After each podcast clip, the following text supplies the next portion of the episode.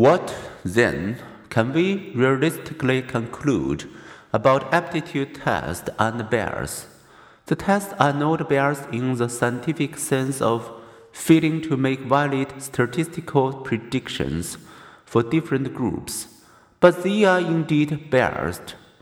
In one sense, sensitivity to performance differences caused by cultural experience.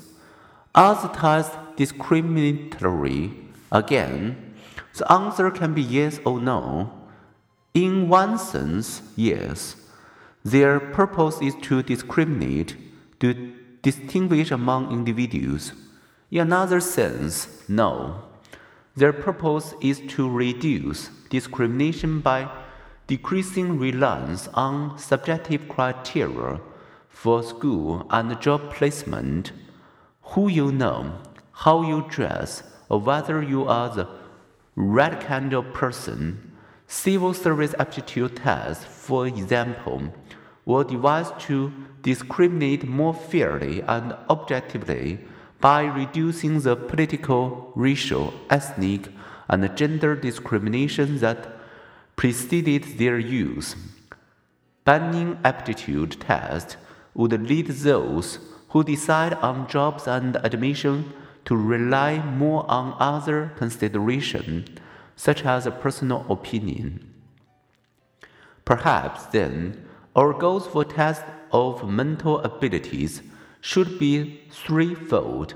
First, we should realize the benefits that intelligence testing pioneer Alfred Binet foresaw to enable schools to recognize who might profit most from early intervention.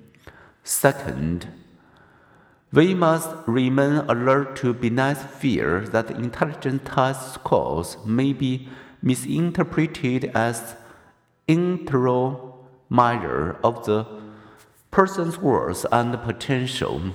Third, we must remember that the competence that general intelligence test sample is important. It helps enable success in some life paths, but it reflects only one aspect of personal competence.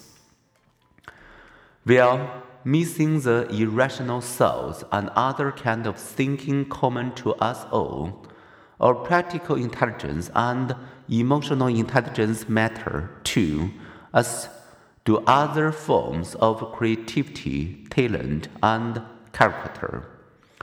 The point to remember there are many ways of being successful. Our differences are variations of human adaptability.